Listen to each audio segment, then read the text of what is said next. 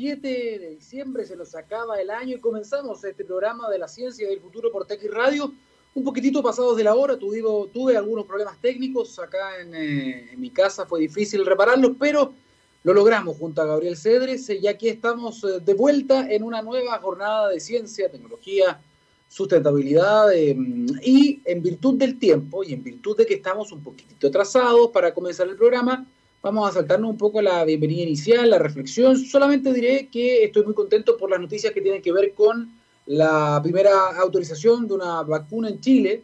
Es un proceso importante, es una piedra fundamental en el camino que se está cimentando en adelante de poder eh, atender esta, esta urgencia es muy relevante que Chile haya hecho la pega en términos científicos de poder analizar todos los datos sin basarse solamente en la aprobación que dan otras agencias reguladoras como la EMA o como la FDA o la, o la Agencia del Reino Unido, eh, y hayan tomado el tiempo, 19 días, para analizar todos los datos, los pros y los contras, y decidir si es que se autoriza este uso de manera excepcional, este uso de emergencia para poder eh, atender la, urgencia de eh, la pandemia. Hay varios estudios de otros ensayos de otras vacunas aquí en nuestro país, en total son cuatro las que se están estudiando, pero esto al menos va a permitir vacunar a las primeras 20.000 personas, lo dijo el presidente ayer, son 20.000 dosis que van a llegar el próximo, la próxima semana. Si son 20.000 dosis, eso quiere decir que van a ser 10.000 personas vacunadas, son 10.000. Los grupos de riesgo son 5 millones los grupos críticos solo de personal de salud son 420 mil. Por lo tanto, estos 10 mil va a alcanzar para muy, muy poquito. Esto va a ser para inmunizar justamente a la primera, primera, primera línea y es muy importante que eso se sepa. ¿Por qué? Porque puede que haya una vacuna autorizada, puede que haya una vacuna que lleve la delantera, pero esa vacuna tiene que fabricarse, tiene que distribuirse. Hay un montón de problemas logísticos.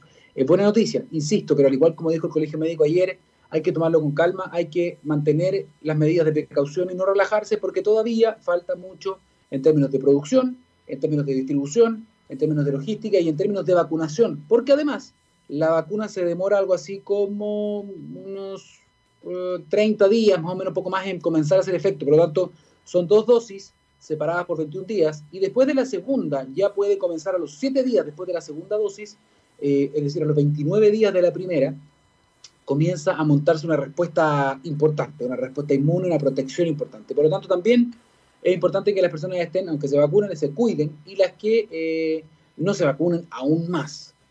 ¿Ah? Eh, pero dejando eso de lado, dejando la precaución de lado, sin duda son buenas noticias. Ahora hay que ver cómo se logra la fabricación de esta vacuna a gran escala y de otras que van a venir después, pero también cómo se logra que las vacunas lleguen a los países más pobres y de medianos ingresos.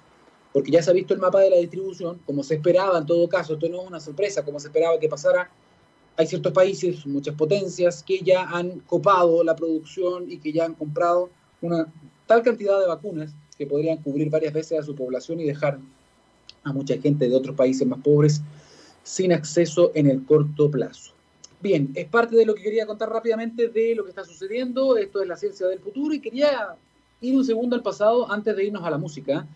Hace 10 años los santiaguinos comenzamos a vivir eh, en un entorno libre de la contaminación de las aguas servidas. Ahora celebramos 10 años de un Mapocho limpio y ciudadano. ¿Cómo nos cambiaste la vida? Aguas andinas.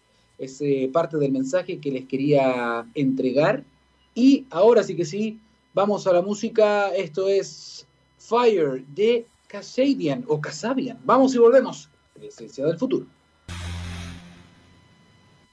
Cuando miramos al futuro vemos una compañía con un propósito claro. En Anglo American se han propuesto reimaginar la minería para mejorar la vida de las personas. ¿Cómo lo están haciendo? Poniendo la innovación en el centro de todo. De esta forma seguirán impulsando y estando a la vanguardia de la industria minera, adaptándose, buscando mejores formas de extraer y procesar minerales, usando menos agua y menos energía. El futuro está cada vez más cerca. Anglo American, personas que marcan la diferencia en minería.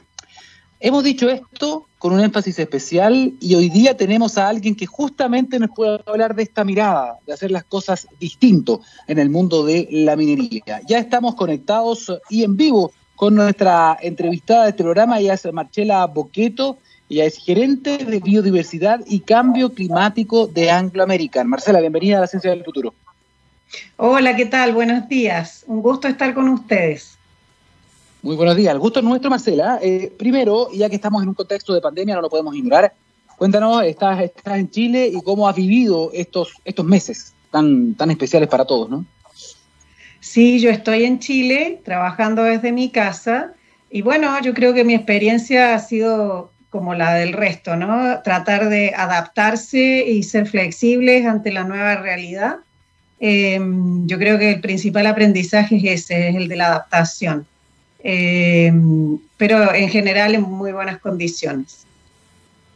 Perfecto. Eh, estábamos conversando justamente de, la nueva forma de hacer las cosas en un mundo que es muy cambiante, en eh, donde la evidencia respecto también del cambio climático y del impacto del ser humano en el medio ambiente es innegable, se está acumulando. Eh, y justamente tú estás a cargo de un área que tiene que ver con biodiversidad y tiene que ver con cambio climático. ¿De qué forma este conocimiento científico, esta, esta evidencia, ustedes la toman y la utilizan para poder planificar, me imagino, una operación minera que tiene que extenderse en el tiempo. Sí, mira, nosotros hemos hecho eh, varios estudios en la cordillera respecto a hidrología, respecto a glaciares, eh, y también hemos trabajado con escenarios climáticos futuros.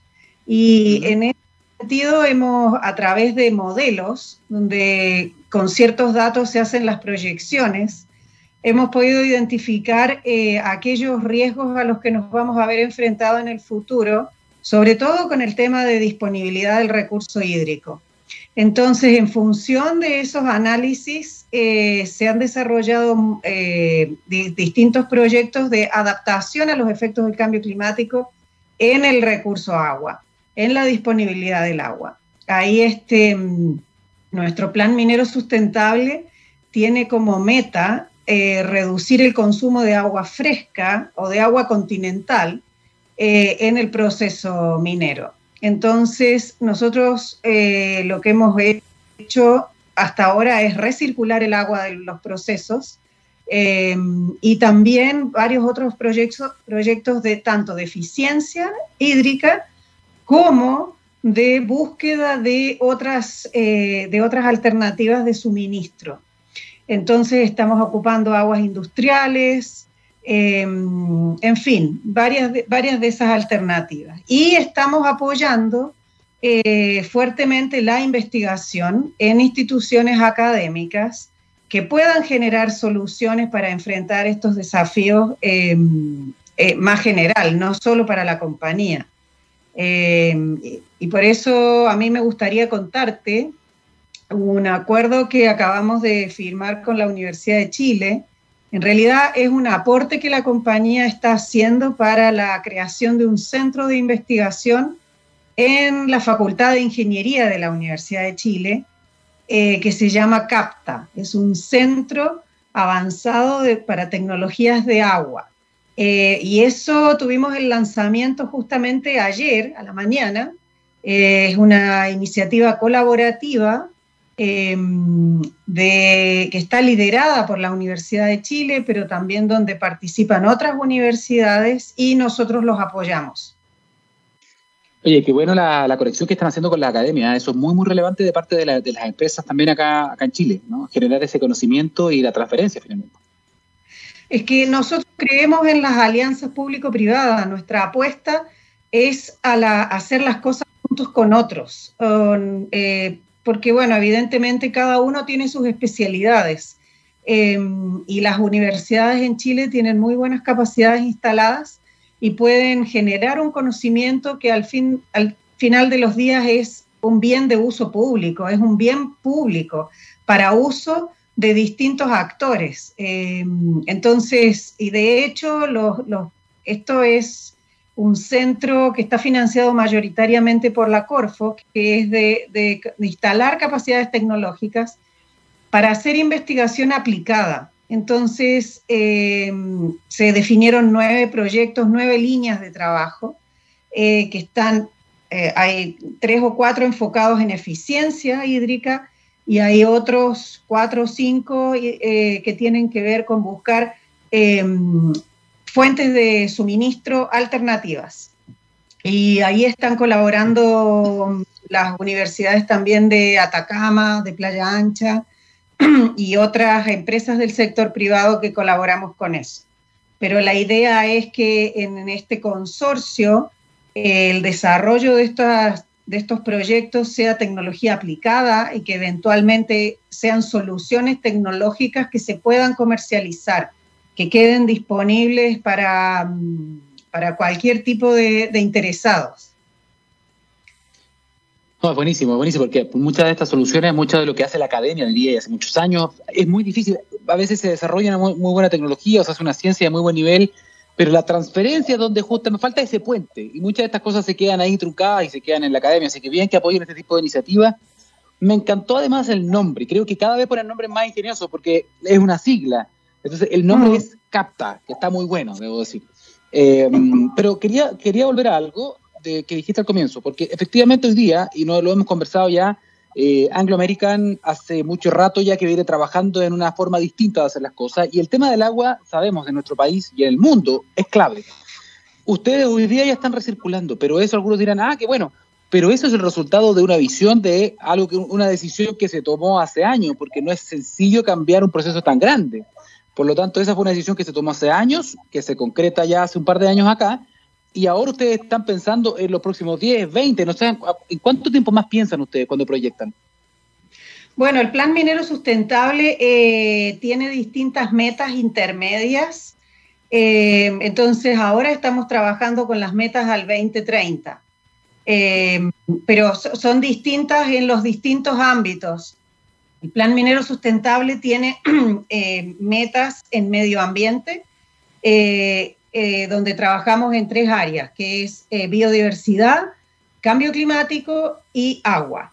En cambio climático, por ejemplo, nosotros tenemos la meta de la carbono neutralidad, de, llegar a ser carbonos neutrales en el 2040 en todo el mundo.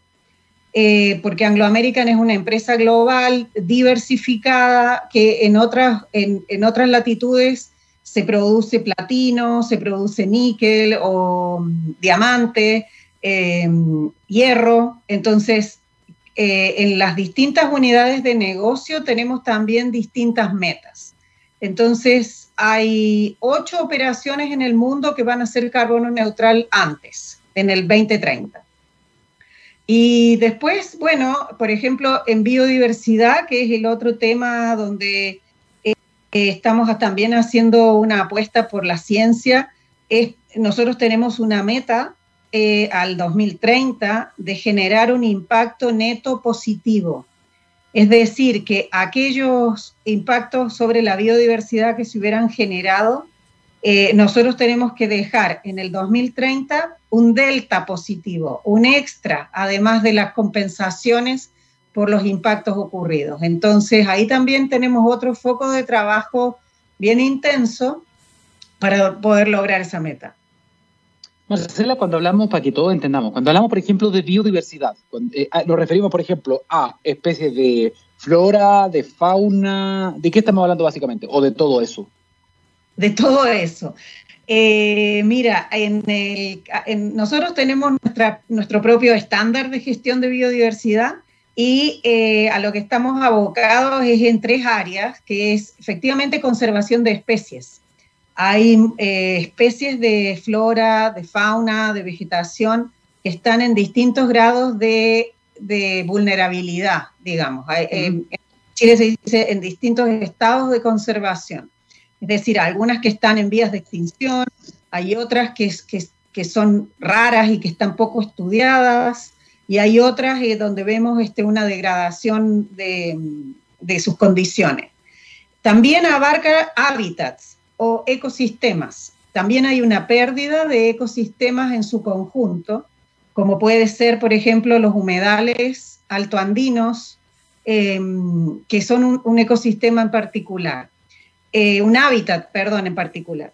Después también vemos de los servicios ecosistémicos, eso es los servicios que nos presta la naturaleza, em, tanto a, todas las especies, digamos, a, los animales y a los humanos, como es la provisión de agua, eh, por ejemplo, como es la recreación y el paisaje.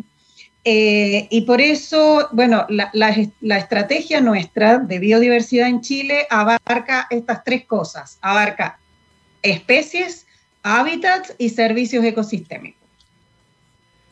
Perfecto. Marcela, eh, estuve leyendo también que, y, ya nos habías comentado que ustedes están trabajando con universidades, perfecto. Ahí tienen un aliado importante en la academia. Pero también hay varias ONG y esto es, esto es relevante, ¿por qué? Porque eh, a veces cuando alguno que podrá escuchar dice, claro, ellos hacen su propio informe y hablan súper bien, pero ustedes se asocian, o sea, ustedes tienen consultores externos, ustedes van todos trabajando juntos y es bueno recibir estos feedback, ¿no? De afuera, porque cuando uno se mira uno mismo es quizás menos crítico que cuando tiene estas consultorías externas, ¿no?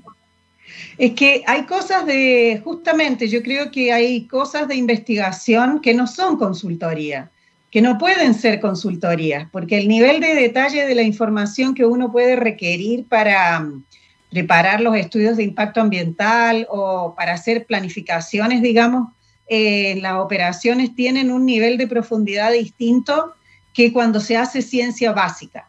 Entonces, hoy en día estamos apostando a invertir en ciencia, que vaya más allá de lo que, de lo, digamos, de, la, de lo útil que pudiera tener para la empresa. Y eh, ahí también tenemos un acuerdo con la Universidad de Chile eh, con la Facultad de Ciencias Forestales y Recursos Naturales. Eh, recientemente, Anglo American a nivel global lanzó un concurso de proyectos de conservación de biodiversidad en el mundo y uno de ellos se lo ganó la Universidad de Chile aquí para hacer este, un sistema de gestión de recursos fitogenéticos de las especies xerofíticas aquí en la zona central Em, entonces es, es, un nivel de detalle mucho mayor que el que uno puede requerir como una empresa minera. ¿Me entiendes? Porque es empezar a estudiar la genética de las especies. Em, y bueno, eso es, este, un, eh, es un primer concurso eh, que se lanzó, como te digo, a nivel internacional y acá en Chile se lo adjudicó la, la Facultad de Ciencias Forestales. Y también, como tú decías, sí, nosotros trabajamos con ONGs Em, en el tema de biodiversidad en particular, hoy en día nosotros eh, tenemos una alianza con una organización ambiental que se llama Wildlife Conservation Society o WCS, que es, em, yo diría, la ONG dedicada a conservación de áreas protegidas más antigua y más grande en el mundo. Em, esta organización eh, tiene su base en Nueva York em, y en Chile eh, tienen un parque en Tierra del Fuego y muchísima experiencia en manejo de áreas protegidas. Y con ellos hemos hecho muchas cosas en los últimos cinco años, nos han ayudado mucho. Es muy, muy bueno tener una visión de, un, de una organización de conservación, que su especialidad sea esa y nos han ayudado con las áreas protegidas que nosotros tenemos en la zona de influencia de la mina Los Bronces, aquí en Santiago. Y ahora vamos a, también a, trabajar con ellos en otros sectores, eh, poco más alejados, digamos, de, porque las dos áreas protegidas donde hemos hecho planes de manejo están en la comuna de Lobarnechea, pero el futuro con ellos es expandirnos hacia otras áreas. Em, y también ahora estamos haciendo un proyecto de investigación, eso, eso es más orientado a ciencia, que tiene que ver con un análisis de vulnerabilidad de la biodiversidad ante escenarios climáticos, así como hicimos el ejercicio de cómo afectaban, digamos, básicamente es el aumento de la temperatura proyectada al 2030 y al 2040, así como hicimos ese análisis en su momento para ver los riesgos de disponibilidad de agua futuro, ahora lo estamos haciendo con la biodiversidad. Es un proyecto que empezamos este año, pero que queremos, bueno, que va a llevar su tiempo, eh, pero queremos evaluar cuál va a ser la evolución de las especies y los hábitats eh, que nos rodean aquí en, digamos, en la, comuna de, básicamente en la región metropolitana.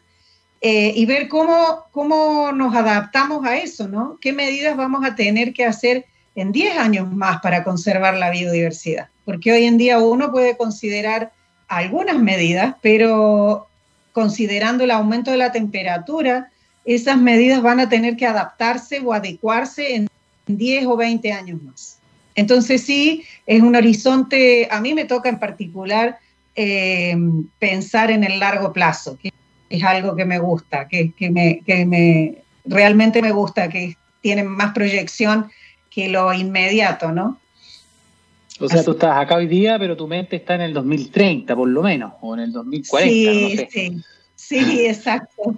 Pero bueno, eh, me gusta pensar en el futuro y, creo profundamente en que las decisiones tienen que ser tomadas basadas en ciencia. Eh, se ha comentado mucho eso a partir de, bueno, de la discusión de cambio climático, ¿no? De que las decisiones tienen que ser basadas en ciencia. Es muy bueno, porque no siempre sucede, eh, no solamente a nivel empresarial, tampoco a nivel político, entonces es muy bueno que se ponga la evidencia sobre la mesa antes de tomar una decisión. Ahora, otro tema interesante tiene que ver con justamente contar con esta evidencia para, para poder tomar decisiones. Por lo tanto, la, ciencia base, las alianzas que ustedes hacen con la academia, son interesantes. Por ejemplo, estaba pensando, me, me quedo dando vueltas lo de la biodiversidad, porque hay un, hay un, como una interferencia, ¿no, Gabriel? ¿Sí? ¿La escucha usted, no? ¿No? Ok. Hay, una, hay un tema con la biodiversidad, por ejemplo, que tiene que ver con la evidencia. Y estaba pensando así muy rápido en lo que pasó en el norte, con una ranita. No sé si supiste, Marcela, la ranita del Loa. Ellos, ellos descubrieron una pequeña comunidad de ranitas que no estaba estudiada y que se dieron cuenta que a raíz de diferentes intervenciones estaba a punto de morir y era una ranita ultra endémica, pero no existía ese estudio. Por lo tanto, es muy importante que ustedes, por ejemplo, ahora estén trabajando con universidades para que estudien primero la biodiversidad, cuáles son las especies, cuál es su proyección y, y después de eso ustedes pueden decir, perfecto, este va a ser mi plan entonces porque no sacamos nada con hacer un plan antes de conocer qué es lo que habita y cómo está cambiando, cuál ha sido el impacto para su ecosistema, ¿no? Exactamente. Sí, nosotros estamos enfocados en la región metropolitana y la quinta. Aquí en la región metropolitana eh, operamos la mina Los Bronces en la comuna de Lo Barnechea eh, y tenemos el sector de la bueno, de la planta de procesos y el tranque de relaves en, la zona de Colina y Tiltil. Y también operamos la mina El Soldado, que está en la comuna de Nogales, en la quinta región, donde también hay una zona, está el sitio prioritario El Melón, que es sitio prioritario de conservación. Em, y la Fundición Chagres en Catemo. Entonces, en, todas estas áreas estamos eh, iniciando estudios para profundizar el conocimiento sobre la biodiversidad en esas zonas. Y te cuento otra cosa que no me acuerdo si te mencioné al principio, pero también hay algo que nos tiene muy entusiasmado, que es un acuerdo que estamos trabajando con la Agencia Nacional de Investigación y Desarrollo, lo que se llama ANID es la agencia creada junto con el Ministerio de Ciencia, eh, bueno, que empezó a funcionar, digamos, hace como un año. Y con la NID lo que hemos, um, bueno, esto es el, es el final de un camino largo recorrido también, ¿no? Que empezamos a trabajar con un grupo de científicos y académicos en el 2019 sobre los ecosistemas de montaña, eh, para ver es decir, nosotros hemos hecho estos estudios, como te decía, y en el camino hemos encontrado estas brechas de conocimiento. Así como en el norte se identificó una especie que no estaba muy estudiada, nosotros hicimos el año pasado un proceso con académicos provenientes de los campos de, de las ciencias físicas y biológicas eh, que trabajan en los ecosistemas sistemas de montaña y eh, diseñamos una hoja de ruta con cinco ejes de investigación que por supuesto están muy interrelacionados porque en la, alta cordillera, donde nosotros operamos, hay bueno, un ambiente de criósfera que se llama, ¿no? que es donde están los glaciares, el permafrost, donde existen condiciones climáticas muy distintas, donde hay una biodiversidad muy distinta que la que podemos tener en el sector del, valle más abajo. Y eh, con eso se creó un programa de investigación.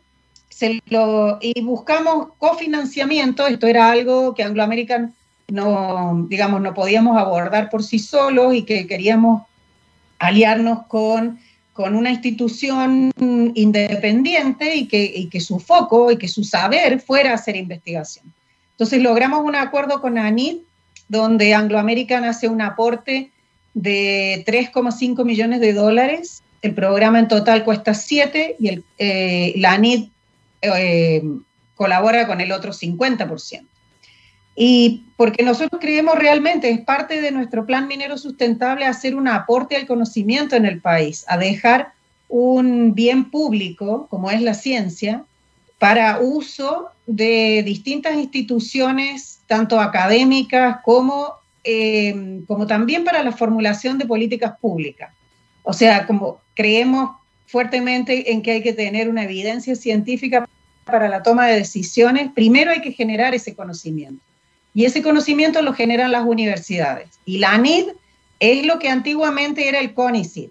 Es una. Mm, entonces, el eh, llamaba concursos en proyectos de investigación y la ANID va a hacer lo mismo em, con un programa en particular que es esto de ver desde una manera interdisciplinaria los ecosistemas de montaña, para ver la relación del mundo físico, biológico y humano.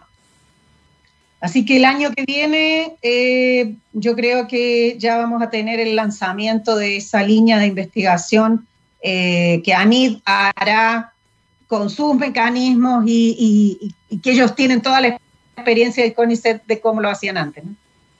Muy potente investigación en la que se viene, ¿eh? qué interesante. Mira, Marcela Boqueto, gerente de Biodiversidad y Cambio Climático de Anglo American, te propongo que hagamos una, una pausa para que vayamos a buscar un vasito de agua, yo me voy a hacer un té y estamos de vuelta acá en la ciencia del futuro. Vamos con la música. Esto es Are You In de Incubus. Vamos y volvemos.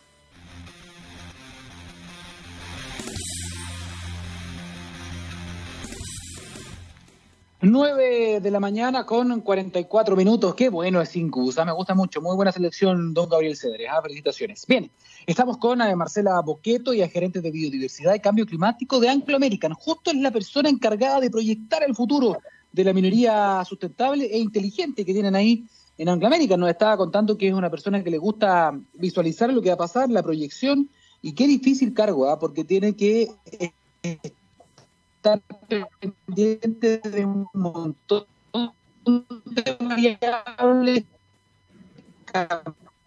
El clima no, sí ni para antes de este manejo eh, ¿qué pasa con los glaciares? Que eso es un tema de preocupación en general, pero también qué pasa con el permafrost. Ah, el permafrost era algo que preocupaba mucho a los científicos. Mira, eh, sí, hay mucha discusión pública. Eh, qué bueno que me haces la pregunta porque es bueno aclarar algunos conceptos. Eh, mira, para empezar, los glaciares blancos o cubiertos eh, han tenido un retroceso enorme en los últimos 15, 20 años eh, por efectos del cambio climático. Y ese proceso de, mm, de, retroceso o de derretimiento, digamos, eh, en lenguaje más coloquial, em, es muy notable. Y cada año que pasa uno lo puede ver con las imágenes satelitales cómo ha ido cambiando eh, la cobertura. Y con el permafrost, bueno, el permafrost es suelo congelado. Es decir, es, un área que en el caso de Chile abarca mucha superficie. Uno podría decir que buena parte de la Patagonia es permafrost. Es un tipo de suelo que, eh, que, está congelado, o sea, bajo cero, y eso se da en los sectores altos de la cordillera también, o sea, pero los sectores de los donde están ubicados, por ejemplo, los observatorios astronómicos en Chile tienen zonas de permafrost donde están los centros de esquí en Chile, tienen zonas de permafrost. Em, entonces se ha, confundido mucho el concepto de asociar el permafrost a lo que son los glaciares rocosos o de roca. Los glaciares rocosos tienen un contenido de agua, eh, pero tienen mucho contenido de detritos o de roca. Entonces hay que diferenciar eso, porque los glaciares rocosos tienen un contenido de agua y el permafrost es suelo congelado. Entonces, eh, bueno, pero efectivamente es muy interesante seguir estudiando eso. O sea, esa es parte de lo que nosotros nos dimos cuenta haciendo los estudios de glaciares, es que se necesita un enfoque de estudio de la criósfera en su conjunto, es decir, todo lo que ocurre ahí y vinculado con el clima, efectivamente. Y en el tema de los glaciares, porque también acá ha habido mucha discusión al respecto, hay incluso un proyecto de ley de protección de glaciares que está ahí discutiéndose todavía, está un poco durmiendo en el Congreso, y que hay discusiones respecto a si es que estamos protegiendo bien o no los glaciares, sobre todo los, glaciares que no son quizás tan bonitos o tan sexy, ¿no? que son los glaciares de roca. Eh, ¿Cómo están trabajando ustedes con eso? Bueno, eh, los glaciares de roca son considerados glaciares, para empezar. No hay este eh, la literatura internacional y las, digamos, los, de hecho hay una organización internacional de permafrost, que son este, los geólogos y esta gente, que, los hidrólogos que trabajan en esos temas. Son un tema de preocupación. Em, la ley de protección de glaciares está en discusión en el Congreso actualmente em, y se está discutiendo la definición de glaciares. Eh, nosotros ocupamos la definición que es reconocida internacionalmente de qué es un glaciar. Em, y eh, yo creo que hoy en día, claro, no hay una ley de glaciares, pero sí están incluidos en el sistema de evaluación de impacto ambiental. Cuando se hizo la última modificación del reglamento, se incluyó la protección de glaciares en la evaluación de los proyectos de inversión. Por lo tanto, lo que se hace es una evaluación caso a caso. Los glaciares son muy distintos. Hay glaciares más chicos, hay glaciares más grandes, glaciares que tienen más contenido de agua, menos contenido de agua, glaciares que hacen un aporte mayor en las cuencas, otros que hacen un aporte menor. Entonces, nosotros creemos que la evaluación del impacto de las actividades humanas sobre los glaciares tiene que ser hecha caso a caso. Hoy en día, en el sistema de evaluación de impacto ambiental, eh, se evalúan así. Eh, nosotros creemos que la ley de protección de glaciares tiene que existir eh, considerando, bueno, considerando este, este escenario actual y, futuro. pero bueno, ahí estamos haciéndole seguimiento a, a, esa conversación y lo que sí creemos es que esas, las decisiones que se tomen tienen que estar basadas en evidencia. Eh, la Dirección General de Aguas tiene un director fantástico, es uno de los, de los glaciólogos más reconocidos a nivel internacional, entonces, eh, que se llama Gino Casasa, y, él tiene, digamos, eh, tiene un bagaje académico impresionante, así que bueno, hay que creer en la ciencia para poder legislar bien. Le mandamos un tremendo saludo al profesor Casasa, ¿ah? lo conocemos y efectivamente goza de una reputación y de un respeto importante por, por sus pares, sin duda alguna. Eh, Marcela, hablábamos, hablábamos de áreas protegidas, eh, hablábamos de áreas de manejo. Eh, nos quedan algunos minutos, a ver si nos puedes contar algunas ideas respecto de eso. Sí, mira, eso es un proyecto muy bonito en el que estamos trabajando. Hay dos santuarios de la naturaleza en la comuna de Logarnechea, uno se llama Yerba Loca y el otro se llama Los Nogales. Em, en el eh, Yerba Loca es un santuario que tiene más de 30.000 hectáreas y que tiene varios propietarios. Eh, los santuarios son, en general, son áreas privadas, son de propiedad privada. Y en el caso de los Nogales, eh, nosotros somos propietarios de un tercio de ese santuario. Entonces, ahí son 11.000 hectáreas y somos tres propietarios. Y lo que nosotros hicimos con el apoyo de esta ONG internacional es generar planes de manejo para estas áreas protegidas porque no lo tenían. Entonces, eh, lo que se hizo fue que esta organización ayudó a todos los propietarios en generar los planes de manejo para sus predios. Es decir, nosotros somos uno más, pero también esta ONG apoyó a los otros propietarios.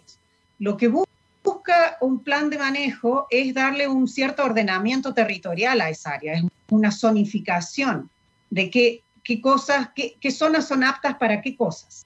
Hay zonas que están que necesitan hacer un proyecto de restauración de los ecosistemas ahí.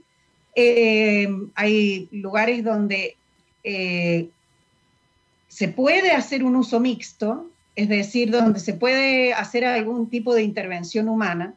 Hay otros que eh, se pueden dedicar a, bueno, a distintos fines, digamos.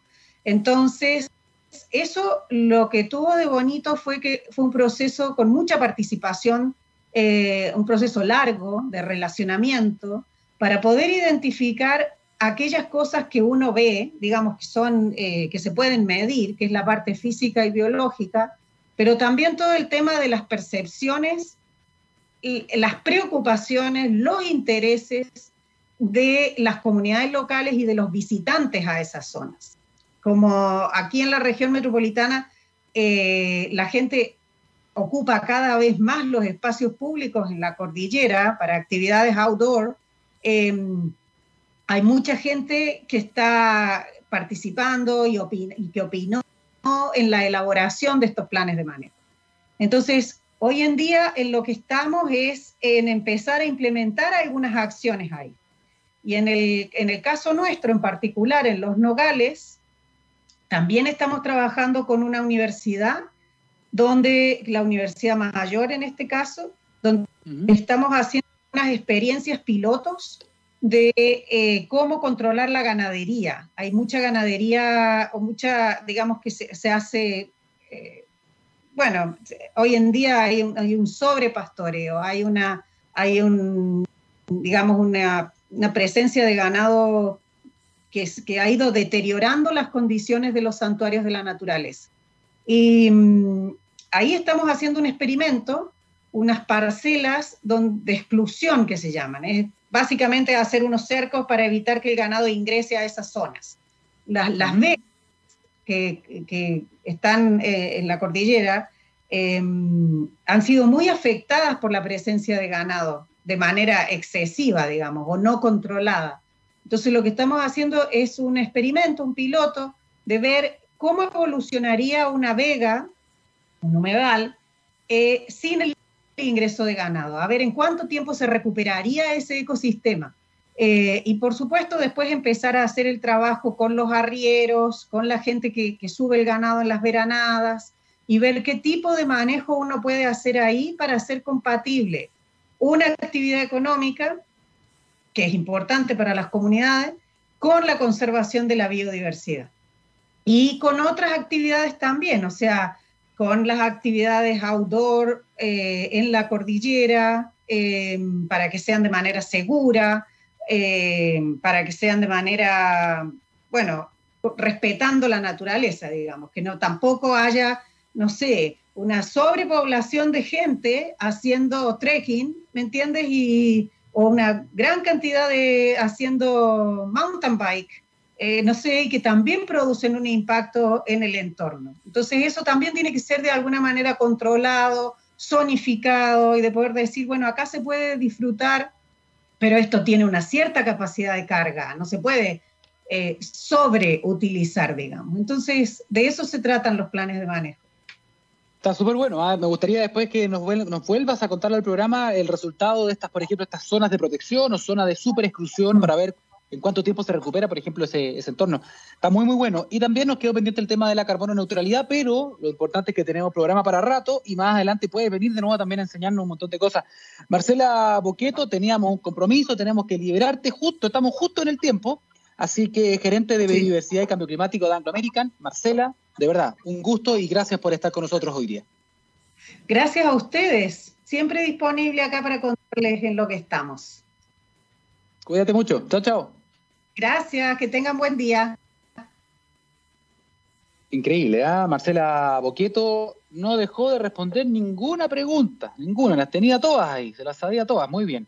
Eh, bien, personas que están trabajando en el mundo privado, que tienen también un pie en la academia, que están trabajando para adelantarse a lo que viene, para hacer sustentables las operaciones en algo tan difícil incluso como la minería. Se puede y se está haciendo.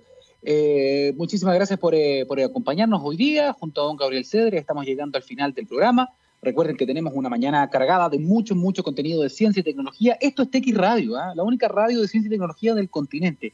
Y que además tiene un ingrediente X o extra, ¿no? Que es científicamente rockera. O sea, aquí no van a escuchar tampoco cualquier tipo de música.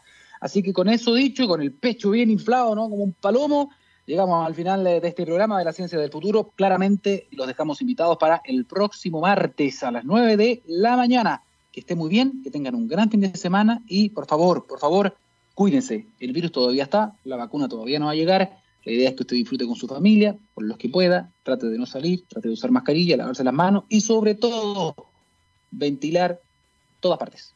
Con eso llegamos hasta el final de este capítulo. Nos vemos el próximo martes. Chao, chao.